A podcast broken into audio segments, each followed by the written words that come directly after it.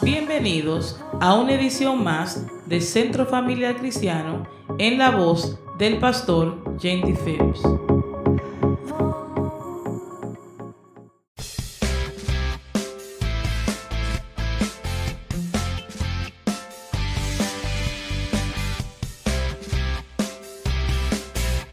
Hemos titulado esta reflexión bíblica o este mensaje bíblico cuando Dios se demora en contestar.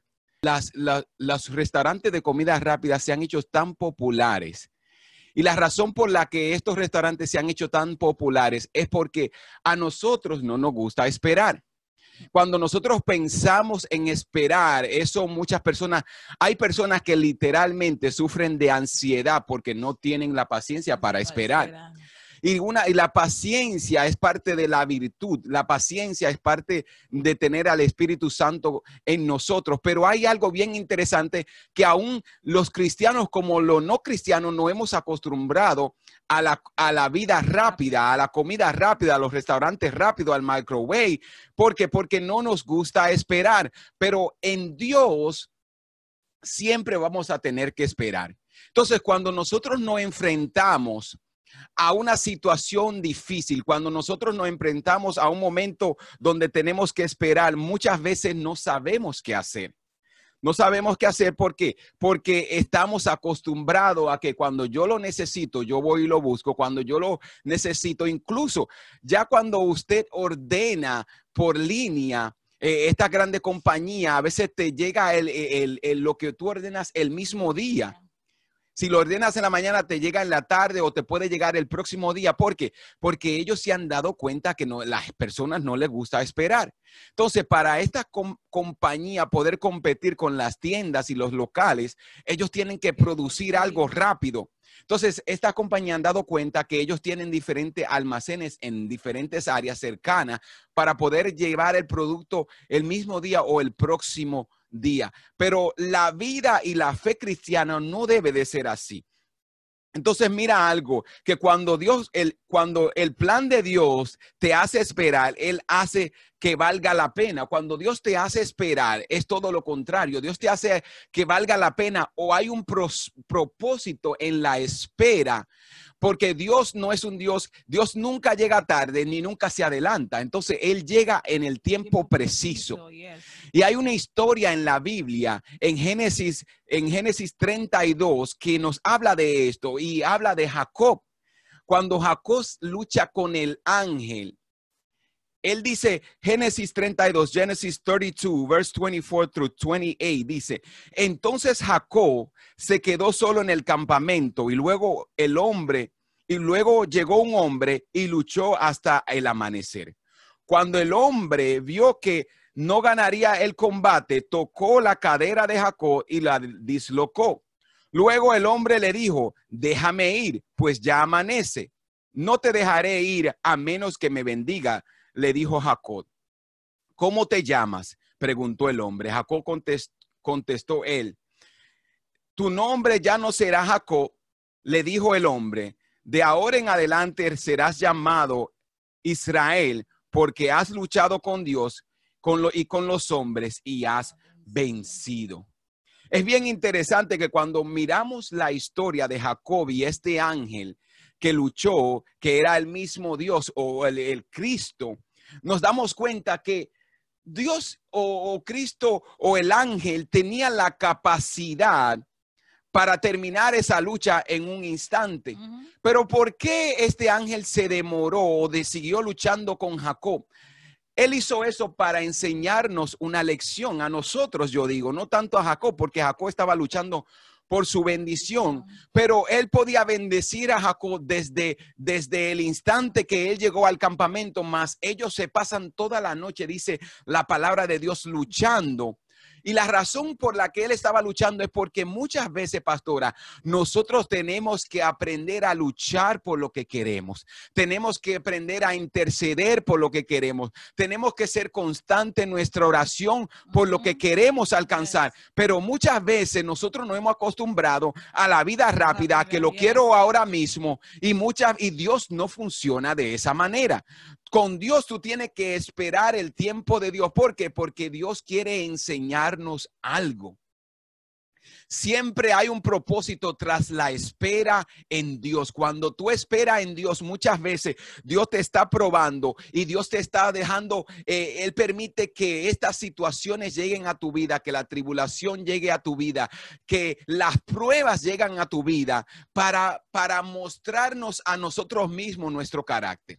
Yes. Porque es bien interesante que Dios no neces Dios ya sabe cómo nosotros somos. Dios sabe cómo tú eres, cómo tú piensas, lo que vas a hacer y cómo tú te vas a comportar en medio de la situación. Entonces, ¿para qué Dios permite que las pruebas lleguen? Porque la palabra de Dios nos dice en el libro de Jacob que Satanás, ni los demonios, ni nada puede llegar a tu vida, al menos que Dios le permita. O, o- o permita que lleguen a nosotros. Entonces, ¿para qué Dios permite que las pruebas lleguen a nosotros? No es para que nosotros, eh, para hacernos caer, porque Dios no tienta a nadie, dice la palabra del Señor. Dios sí nos hace pasar por prueba, pero las pruebas no son, pastora, para yo, eh, para que, para Dios ver quién en realidad yo soy, porque ya Él conoce mi corazón. Así es. Dios conoce cada paso que yo voy a dar, sino para que yo mismo. Entienda, vea el carácter que hay en mí, la manera como yo me comporto, la manera como yo reacciono a las las dificultades, la, a ver si yo tengo paciencia o no. Entonces, cuando esa prueba llega, muchas veces Dios permite que duren eh, días, semanas y muchas veces hasta años. Nosotros pensamos muchas veces que nosotros eh, somos, somos los niños lindos de Dios y en realidad lo somos. Somos sus hijos y Él nos ama. Pero cuando tú miras la historia, los grandes de la fe pasaron años, años antes de que, de que ellos pudieran ver eh, la promesa de Dios cumplida. Cuando miramos al rey David, oiga esto, cuando miramos la historia, David es ungido para ser rey. Ujú. Y desde el momento que David es ungido pastora, hasta el día que él llegó a ser rey, se tomaron alrededor entre 15 y 20 años para él llegar ver, a ver a la promesa de Dios. Dios habló. Dios dijo, Dios le ungió. Dios, mira, David estaba en un monte cuidando ovejas por allá, por la loma, pasando trabajo, eh, quizás maloliento. Lo mandan a buscar desde allá para ungirlo. Y él quizás pensó, bueno, en los próximos días ya yo voy a ser rey, pero no sucedió así. ¿Qué pasó? Pasaron años para que él, para él ver esta promesa de Dios cumplida en nuestras vidas. Entonces, ¿qué yo te quiero decir con esto? Que muchas veces, si Dios respondiera nuestra, poti- nuestras peticiones a la rapidez, eh, nosotros íbamos a pensar que Dios es una, es una máquina de contestar oraciones. Mucha gente piensa, Señor, eh, ¿por qué Dios no ha orado mi oración? Hay personas, pastora, que se meten en deudas y hay personas que sí podemos orar para que Dios conteste y resuelva las, las situaciones financieras de las personas. Pero hay personas que vienen a nosotros y dicen, pastor, oren para que el Señor me libre de deudas. Y muchas veces, pastora, yo sé que eh, en nuestra humanidad nosotros quisiéramos preguntar, preguntarle cómo sucedió esto, cómo te metiste en deuda. Pero la realidad es de que muchas veces nosotros tomamos malas decisiones que nos hacen eh, eh, caer en situaciones donde a veces nos vemos embrollados, envueltos en situaciones difíciles. Y la pregunta sería, ¿cómo pasó esto? Y muchas veces cuando caemos en estos embrollos, en estos, nos metemos en estos líos, eh, muchas veces tenemos que darnos cuenta y Dios permite que duremos un tiempito ahí porque Él quiere que nos demos cuenta las decisiones que tú estás tomando no son las correctas. Hay personas que se han envu- envuelto en relaciones que no son saludables. Y mira, la realidad es esta. Yo creo que toda persona antes de entrar en una relación sabe en lo que está haciendo, sabe con qué clase de personas se está envolviendo, pero muchas veces nosotros dejamos, nos dejamos llevar de las emociones, ignoramos las señales que esa persona nos está dando y cuando nos vemos envueltos en esas relaciones decimos, ay, ¿en qué yo me metí? Pero la realidad es que nos metimos en esa relación y no fue Dios que nos metió en esas relaciones, fuimos nosotros mismos. Entonces, cuando la tribulación, cuando la prueba viene, Y cuando Dios no resuelve y Dios no nos bendice instantáneamente, la, Dios no está tratando de dar una lección. ¿Y cuál es esta lección? Es que Él quiere que aprendamos de las decisiones anteriores, de las cosas que hemos hecho en el pasado. Si te envolviste en una relación anteriormente, no te funcionó y ahora estás en una nueva, yo te hago una pregunta. ¿Eres tú la misma persona que eras antes en esta nueva relación que eras antes? Porque si tú quieres que esta segunda relación te funcione, si tú quieres salir de los embrollos que te has metido, estás tomando decisiones diferentes a las que tomabas antes. Es la pregunta que tenemos que hacernos. Si yo me analizo como persona y yo miro mi vida, y yo miro mi carácter, soy yo una persona diferente hoy a la que yo era un año atrás, dos años atrás. Si yo quiero que mi relación mejore, yo tengo que cambiar las cosas que, que yo sé que no son, que no funcionan, las cosas que no sé que son, que no son productivas para mi vida. Las decisiones, las malas decisiones que yo tomaba antes, yo no las puedo volver a tomar. Tengo que aprender. Tenemos que aprender. Es, esa es la diferencia entre el sabio y, y las personas no sabias. El necio sigue diciendo, no, así es, así es. El necio, la palabra dice, la palabra de Dios dice que el necio sabe que Dios existe, mas en su corazón él dice, no hay Dios. ¿Por qué? Porque él quiere seguir chocando con esa misma pared, porque él quiere seguir diciéndose a él mismo las cosas van a cambiar. Si tú todos los días te levantas y haces lo mismo, lo mismo todos los días, no esperes que va a venir un cambio a tu vida, no esperes que va a venir un cambio a tu relación, no esperes que vas, tú vas a progresar. Entonces, ¿qué es lo que Dios nos está diciendo hoy? Que tenemos que aprender a tomar decisiones inteligentes, decisiones sabias. Lo que Dios, si Dios todavía te tiene en ese embrollo, en esa prueba, y tú dices, ¿y cuándo que yo voy a salir de eso? La pregunta no debería de ser, ¿cuándo yo voy a superar esta prueba o cuándo yo voy a salir de esto? La pregunta sabia que tú deberías de comenzar a hacerte es, ¿qué Dios me está tratando de enseñar?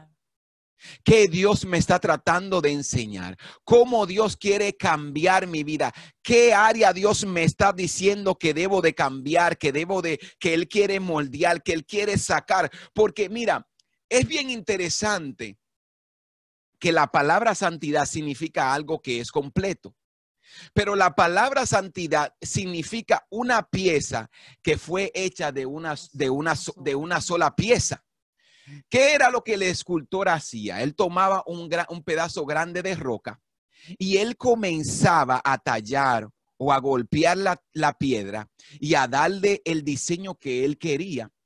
Pero si esta piedra se rompía o se quebraba, el escultor tomaba otro pedazo de piedra nueva y comenzaba a tallarlo para que para que la piedra o la pieza quedara en su eh, completa. No podía haber eh, no podía ser una piedra o una pieza de dos partes. Tenía que ser algo de una sola pieza de roca y eso es lo que Dios muchas veces hace con nosotros y las pruebas. Él comienza con el sincero a darnos y a quitarnos esas áreas que nosotros no necesitamos, esas áreas que nos hacen ver, que nos, que nos hacen imperfectos, para que, para llevarnos a la perfección. La prueba que tú estás pasando es Dios tratando de moldear tu vida, de diseñarte a la perfección que Él quiere. Él quiere que tú llegues a ser una sola pieza, que tú seas santo y puro. Entonces, Él tiene que pasarte por el fuego. Él tiene que darte con el cincel para quitar esas áreas que necesitan ser purificadas o limpiadas o removidas para que tú llegues a ser una pieza de una sola, eh, una escultura de una sola pieza, que tú llegues a ser santo y puro. Así es, así es. Algo de que hace años yo he aprendido en mis oraciones pedirle al Señor paciencia. Eh, debemos de tener paciencia y esperar en el Señor, porque yo digo, ahí es que no gana, cuando no tenemos la paciencia y no queremos esperar en el Señor, tendemos de desesperarnos y tomar decisiones y hacer cosas que empeora más, vamos a decir, ese momento que estamos eh, eh, pasando y cuando ya eh, literalmente estamos ya en la línea final, regresamos para atrás por no tener paciencia, por tomar una decisión incorrecta, por hacer algo incorrecto. Y es mejor esperar en el Señor. Yo siempre digo que en, tus oraciones, tú siempre le pidas al Señor que te dé paciencia y que te ayude a esperar en Él. Así es. Entonces, el Señor no nos rescata muchas veces rápidamente porque, porque Él nos quiere enseñar disciplina. ¿Qué es disciplina? Que yo voy a cambiar o voy a mejorar mi manera de ser, mi estilo de vida mis costumbres, mis hábitos. Yo voy a reemplazar los malos hábitos por buenos hábitos. El Señor no nos rescata muchas veces de las situaciones eh, económicas. ¿Por qué? Porque Él quiere que yo sea un buen administrador. Entonces, Él nos quiere a enseñar a guardar para los momentos difíciles. ¿Por qué? Porque si el Señor, yo eh, soy mal administrador y Dios me bendice y yo gasto el dinero y Dios me bendice otra vez, yo voy a estar siempre cometiendo lo, mismo. mismo. Pero a veces Dios dice, no, voy a esperar hasta que Él aprenda a administrar más. Y por eso, mira, hay personas, pastora, que Dios tiene cosas grandes para ellos. Dios tiene bendiciones. Hay personas que literalmente Dios quiere hacerlos ricos, millonarios, pero ¿por qué Dios nos, no le ha dado todavía esas riquezas, esa fortuna, esas bendiciones? ¿Por qué? Porque ellos no están listos, porque todavía no han aprendido la lección, porque ellos no son buenos administradores de las bendiciones de Dios. Entonces, para yo poder llegar a ese nivel y a esa altura y e, a ese nivel económico que Dios quiere que yo llegue, yo tengo que primero mostrar a Dios que yo voy a administrar con sabiduría. Entonces, Dios te va a pasar por ese proceso y Dios te va a enseñar a que seas persistente y que tengas disciplina. Claro, aprender a administrar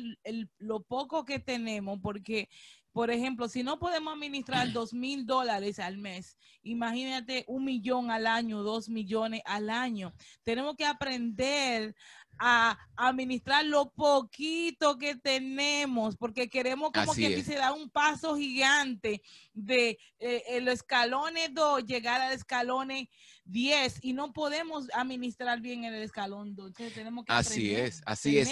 Así es. Y la palabra de Dios dice, si en lo poco fuiste fiel, en lo, mucho, te, pondré. Y yo me ponía a pensar eso. Miren esto, esto lo vemos en la, en la realidad, en la vida. Los ricos hay personas que son ricos y tú ves que a los ricos sí siguen siendo más, ricos. ¿Por qué? Porque este es un proceso de administración. Cuando tú miras la, economía, los negocios de finanzas, este es un principio que las personas que tienen más consiguen más. ¿Por qué? Porque ellos, ellos practican dos cosas. Ellos entienden el buen principio de la administración, pero no solamente eso, ellos saben ser buenos administradores y son dadivosos. Dadivoso, yes. Ese es el otro principio de la finanza. Mira, cuando tú lees los libros de finanza, de buena administración, tú te vas a dar cuenta que las personas que son ricas, que tienen mucho dinero, siempre están ayudando. Ayudando, yes.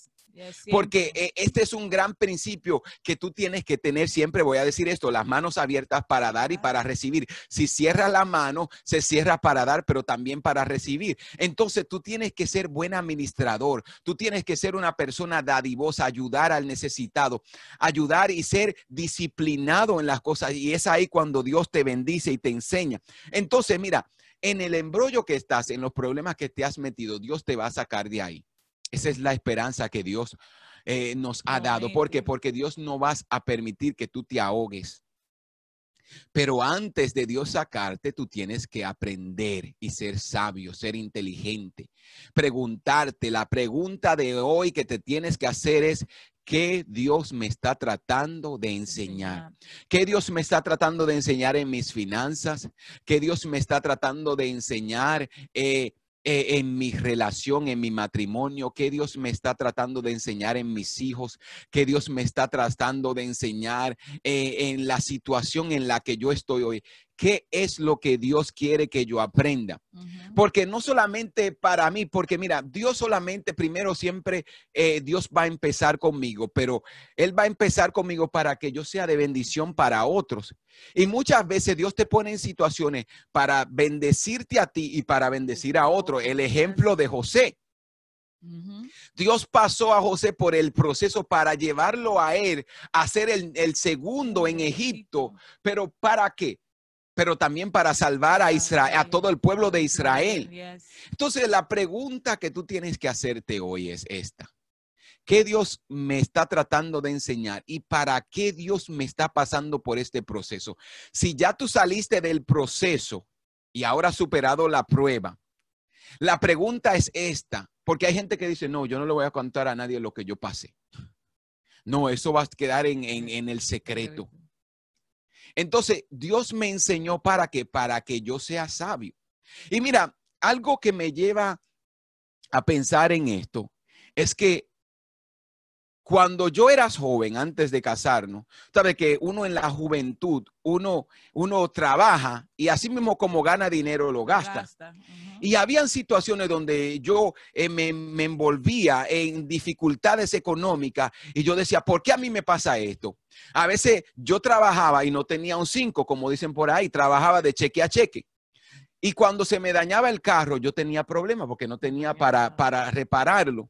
Pero ahora yo miro la vida y yo digo, ¿cuánto yo he aprendido? ¿Cuán, qué bueno es tú poder tener 100 dólares, 200 dólares, 1000 dólares para tú, se te, dañó el carro, tengo para repararlo. Y cuando yo mira, ahora yo no me quejo cuando se me daña el carro. Yo no me quejo cuando se me daña el carro. ¿Por qué? Porque los carros se van a dañar se van a romper cosas en las casas. pero ahora yo en vez de quejarme, yo le doy gracias a Dios y yo le digo, Señor, gracias porque yo tengo para reparar el carro. Gracias porque yo tengo para eh, reparar el calentador de agua. Gracias porque tengo personas alrededor mío que me pueden ayudar con las necesidades y me bendicen. Cuando yo tengo, eh, voy al mecánico y, tengo un familiar que es mecánico y yo voy donde él y él me, me cobra, yo siempre digo, gracias por la vida de mi primo que me repara mi carro. ¿Por qué? Porque si voy, si fuera al taller regular, yo tendría que pagar quizás el doble. Entonces yo he aprendido que aun cuando yo tengo que pagar por algo, yo doy gracias porque Dios aún en medio de eso me ha bendecido para que para para reparar la necesidad, pero también para bendecir al que me al que me ayudó. Porque yo digo, todo depende de cómo miramos las cosas, porque a veces se nos daña, daña cualquier cosa o porque podemos bendecir a una persona y teniendo ahí no estamos quejando. Se me dañó el carro, se me dañó esto. Bendice al Señor porque aún tú tienes el dinero para ir a arreglar lo que se te dañó. Hay personas que se le dañan las cosas y no tienen un 5 para arreglarlo, pero si tú tienes el dinero, es como dice el pastor, vamos a dar gracias porque tienen cómo arreglar. Amén. Entonces, eh, eh, la aplicación o el principio de esta lección es que Dios te va a recatar o te va a salvar de tus deudas, de tus dificultades en tu matrimonio. Él te ayudará a salir de toda tu situación, pero que, como te dije, Él lo que quiere enseñarte una lección, Él quiere que crezcas. Él quiere que tú no sigas tropezando como, con la misma piedra, como decía la canción. Tropecé con la misma piedra. Entonces, Él quiere que tú crezcas y que aprendas a levantar los pies.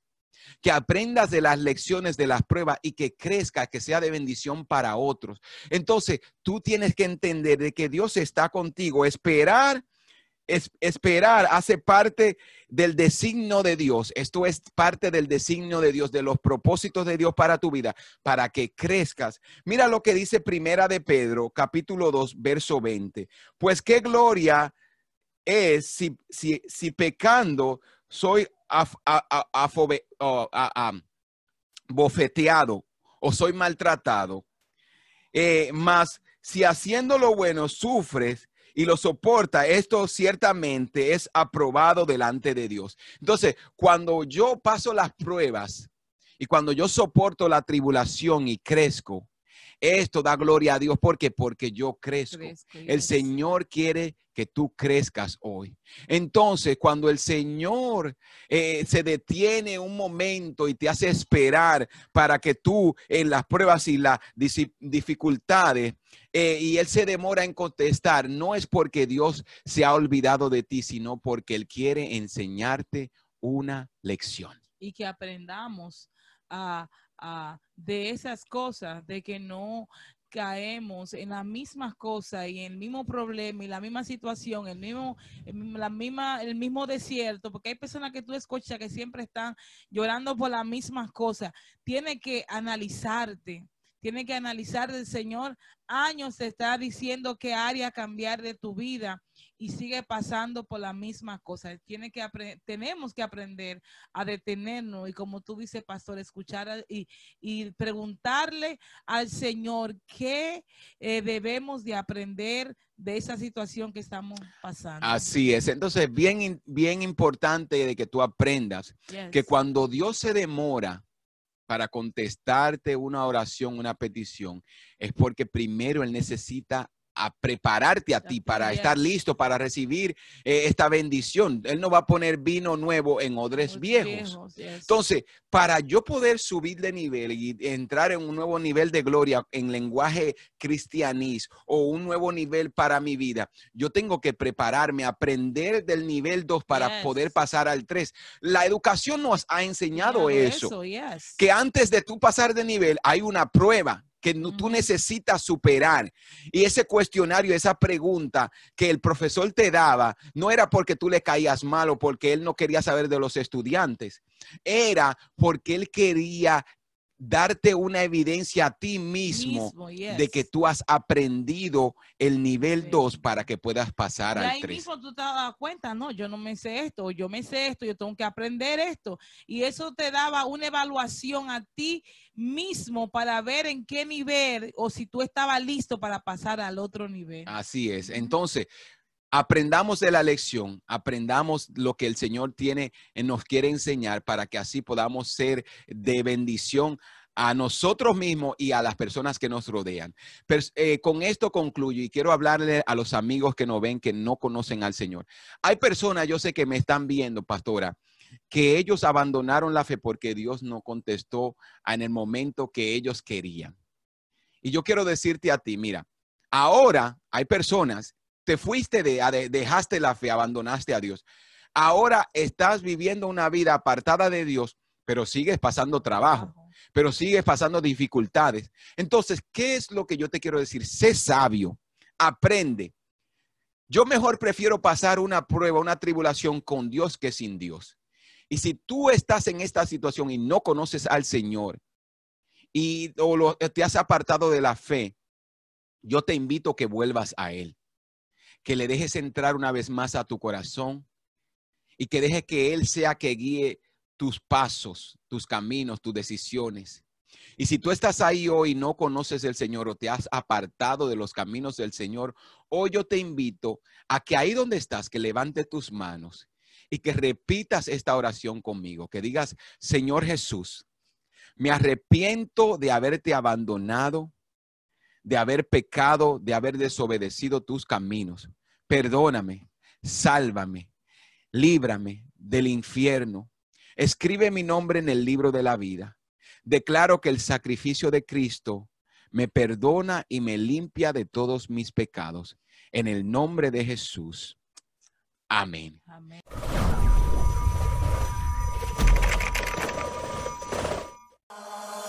Gracias por escuchar a Centro Familiar Cristiano. Si deseas saber más de nuestro ministerio, visita nuestra página de web www.centrofamiliarcristiano.org.